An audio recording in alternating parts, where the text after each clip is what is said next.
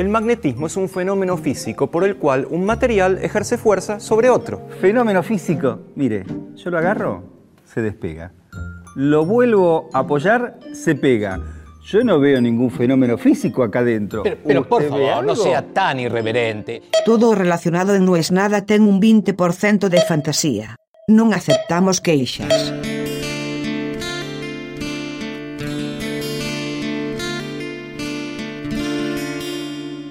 Por ahí hay que aceptar que no lo hago bien.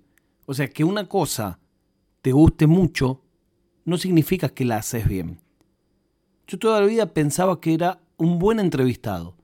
Es más, creo que soñé mucho antes ser entrevistado que ser entrevistador.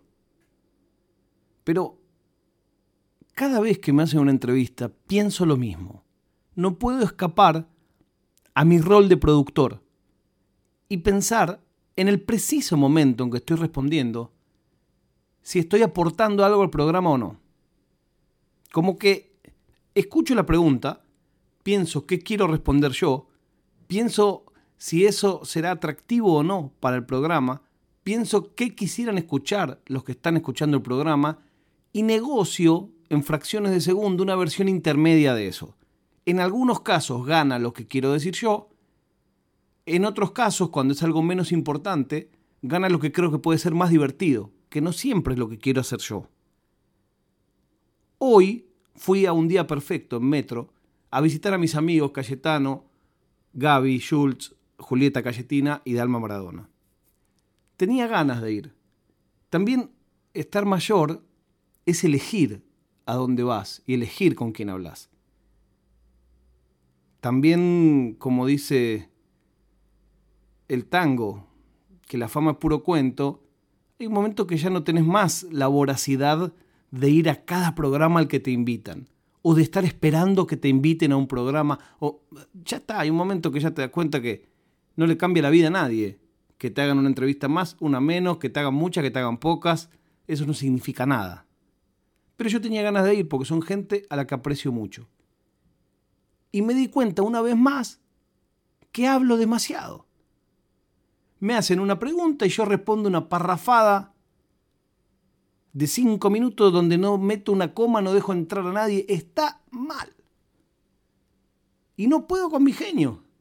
A tal punto no puedo con mi genio que me armé un podcast para poder hablar todo lo que quiero. Y en el podcast, que es este, en el que puedo hablar todo lo que quiero, yo mismo me autoimpuse que tiene que ser corto. Nadie me lo pidió. En ningún lado está establecido que así sea. Pero hay un punto donde yo lo empecé a hacer corto. Algunos de los mensajes que venían decían qué bueno que sea corto, listo, es corto. Entonces hasta eso que uno cree que elige, yo no sé qué elige y qué no. Hoy en el capuchino, hoy intenté contar en, el programa de los chicos que era capuchino, no lo logré por supuesto, porque es un- un sketch que hacemos de interrupción, que lo hemos hecho muchos años. Y en el capuchino se quejaban de la hora en que se está subiendo este episodio. Y claro, ahí caí en la ficha de que yo lo estoy grabando a la misma hora que lo grabo siempre, con la diferencia de que lo estoy grabando en otro uso horario. Y ahí también me cuestioné, dije, pará, ¿dónde dice que no es nada se graba entre las 7 y las 8 de la noche? En ningún lado, pero así se dio, así se hizo durante 160 capítulos.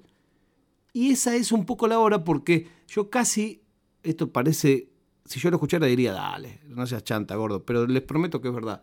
Yo durante todo el día estoy pensando qué es lo que voy a hablar o de qué voy a hablar o qué me interesa eh, hacer. Casi siempre, cuando empiezo a grabar, ni siquiera antes, en el momento en que presiono rec, cuando me acuerdo de presionarlo, cambio ahí mismo el tema. O empiezo a hablar de un tema, ustedes si escuchan este podcast lo habrán notado, empiezo a hablar de un tema y al minuto me voy para otro lado y termina en cualquier otro lado. Bueno, eso sí también es, no es nada. Y hoy cuando salí de la radio, hay uno de los muchachos que trabaja ahí en la radio, que es eh, una persona muy, muy capaz, además de buena gente, que escucha este podcast. Y me dice cuando salgo, che, pero no mencionaste el podcast. Digo, ¿sabes que no? Y era como una oportunidad publicitaria, si querés. Y me lo olvidé.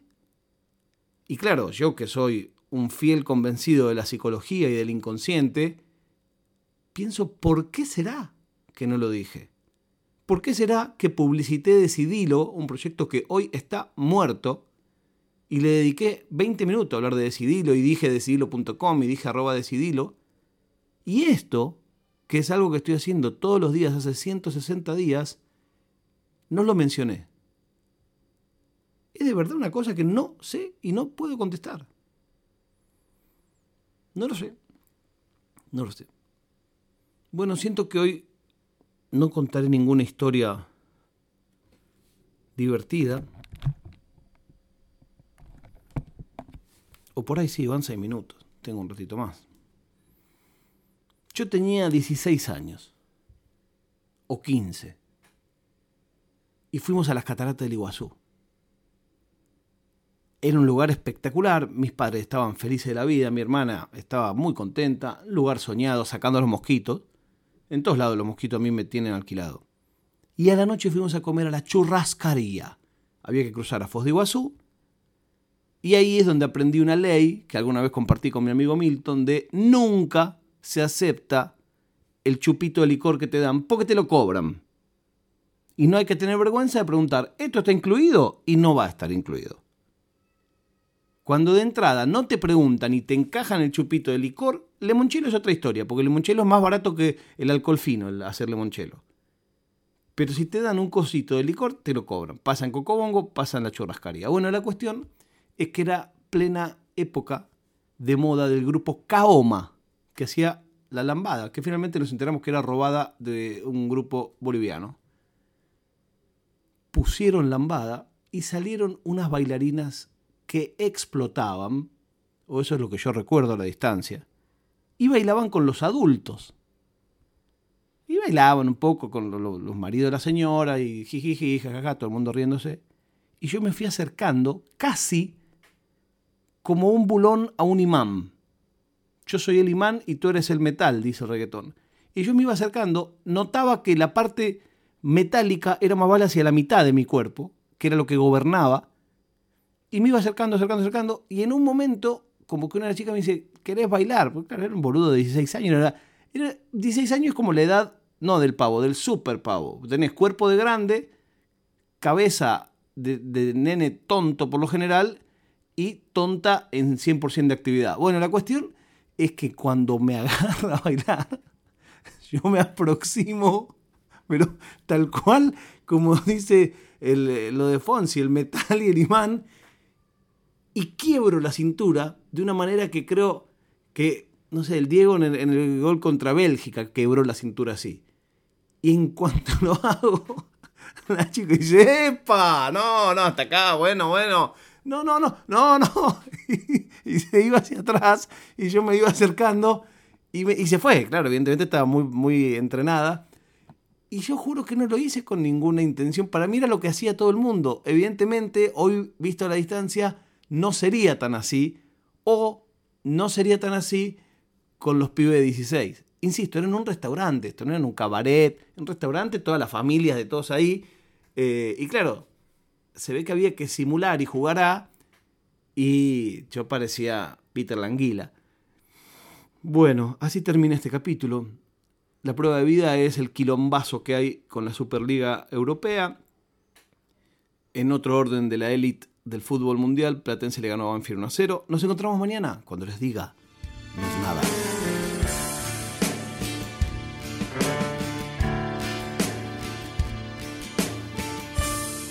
Oficina Nerd Podcast